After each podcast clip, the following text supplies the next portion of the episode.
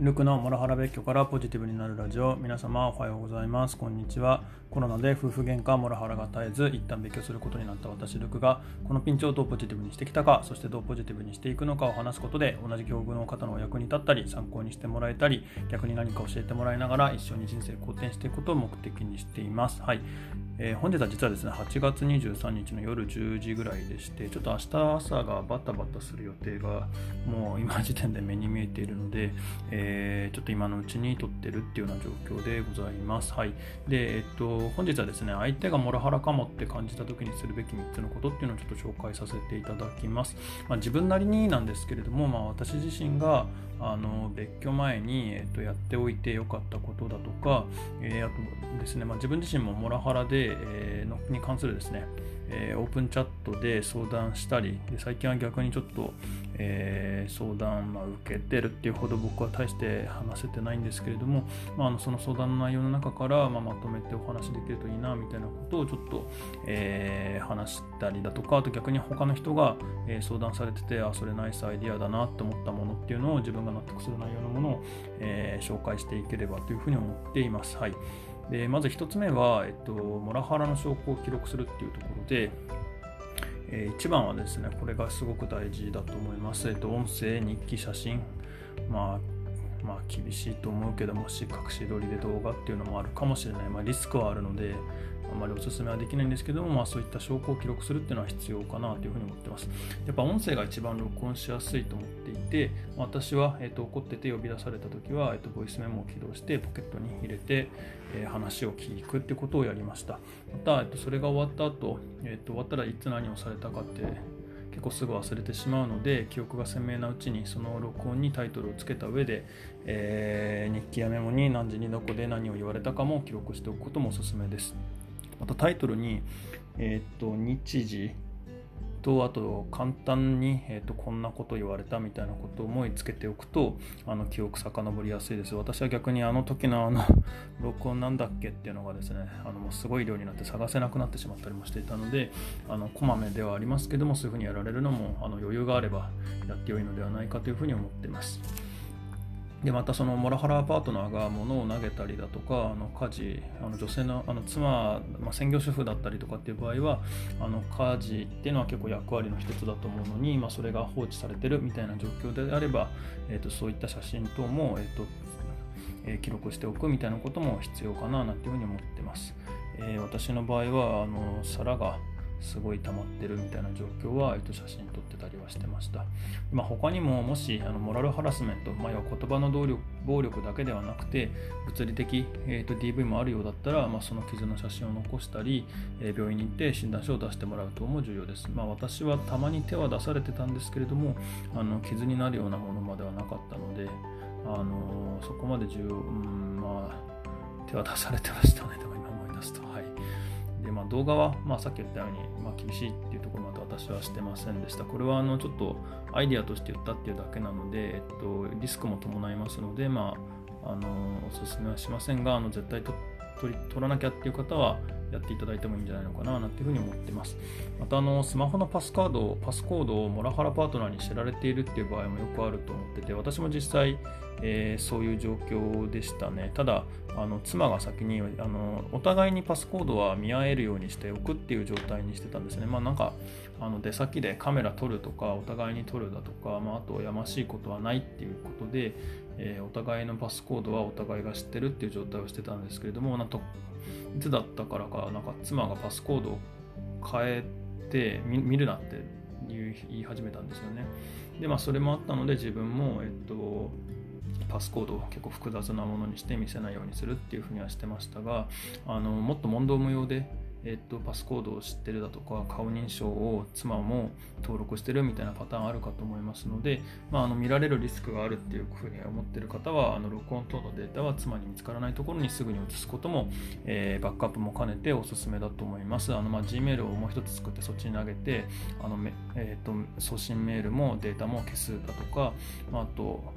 まあ、見られちゃうかもしれないけど、まあ、G, G ドライブに移すだとかあと別のパあのパスワードがつけることができるあのファイルアプリみたいなところに入れて、えー、と元データあのボイスメモから消すだとか、まあ、その手のアプリはあのなんか見にくいところあのフォルダの中に入れておくだとか、まあ、そういったことも一つ手段としてはあると思います、まあ、ありとあらゆる手段で証拠はつかみつつ掴んでいることがバレないようにするっていうのはやっていただくべきかなと思います。2つ目が、えっと、お金を工面するっていうことで、まあ、モラハラパートナーがお金管理してるケースっていうのは結構あるなっていうふうに話聞いてて感じてて、またそういう時に限ってあのお金も貯まってないっていうケースも多々見受けられますと。で、まああの、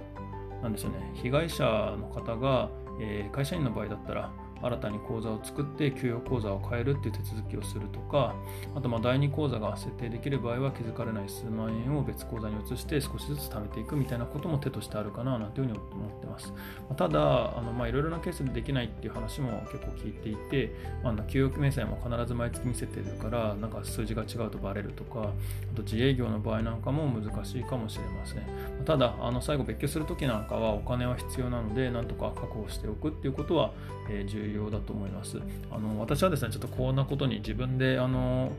家計を、えーなんでしょうね、管理することができていたので、まあ、この点に関して困るっていうことはありませんでした。で過去にそのモラハラから逃げる準備シリーズでお金を工面するっていうことで、まあ、他にもあのなんとかあのパートを始めるとかあの副業を始めるみたいなことにもちょっと言及している記事がありますので、もしよかったら、えっと、そっちも、えー、見ていただければと思います。もしくはそっちの配信も聞いていただければ思います。えっ、ー、と、6月23日の配信だと思います。はい。え、ノートの方にはリンク貼ってあります。他にもいろいろな人に相談するっていうのもよくお勧めしていまして、これが3つ目ですね。あのまあ、役所、弁護士、カウンセラー、えー、とあと子供がいて影響がある場合には、えー、児童相談所なんかも、えー、相談先になりますと。でまたあの LINE のオープンチャットも、えー、と結構有益情報をいただける可能性がありますので、あのまあ、愚痴をこぼしていくだけでも気分が変わるかななんていうふうに思ってます。実際私もあのもう別居の最終末期の時は、えー、このオープンチャットにお世話になってました。で、私がお世話になってたのは男性限定モラハラ被害者駆け込み寺っていうのがあってですね、あのそちらでお世話になっていましたし、今も、えー、と入っててお世話になってます。他にもあの女性の場合は、えー、と入門モラハラ被害者書き込み寺っていうのがあって、あのそちらは結構女性が多いっていうふうに、えっと、伺ってます。こっちはちょっと見てないのであれなんですけれども、はい。で、あのこれも、えっと、ノートの方にリンク貼ってますし、まあ、このモラハラ被害者駆け込み寺でオープンチャット検索いただければ、えー、この男性限定と入門っていうのが出てくるので、まあ、あの自分の、えっと、性別に従って、えー、入っていただければいいんじゃないかなと思ってます。これ男性限定の方は、あの男性限定と言いながらも、あの管理人さんだけがですね、女性で、えっと、琴さんっていう方がいらっしゃるんですが、まあ、彼女が本当に親身に、えっと、いろいろ相談乗ってくれますし、あのまあ、他にもその場にいる男性陣はみんな、あのモラハラ被害経験がある人たちなので何かしらあの共感をくれます。私も絶対共感しますんでもし何か困ったらあのこちら入っていただくのは僕的にはすごいおすすめですね。はい。でまあ、他にも、えっと、過去に、えー、いろいろ配信しててですね、えっと、12回でモラハラされていた時に、えー、助けられた相談先えー、13番もそうですね、あの相談先シリーズっていうのをやってて、多分カウンセラーとオープンチャットからの話を、えー、とさせていただいています。はい。で、まとめなんですけれども、まあ、今回、えー、と証拠をつかむお金を工面する、いろいろなところに相談するっていうのをお話ししましたが、まあ、それ以外にも、えー、とモラハラから逃げる準備シリーズと題して、まあ、別居先、避難先を探すとか、あの荷物を減らしておくとか、あと、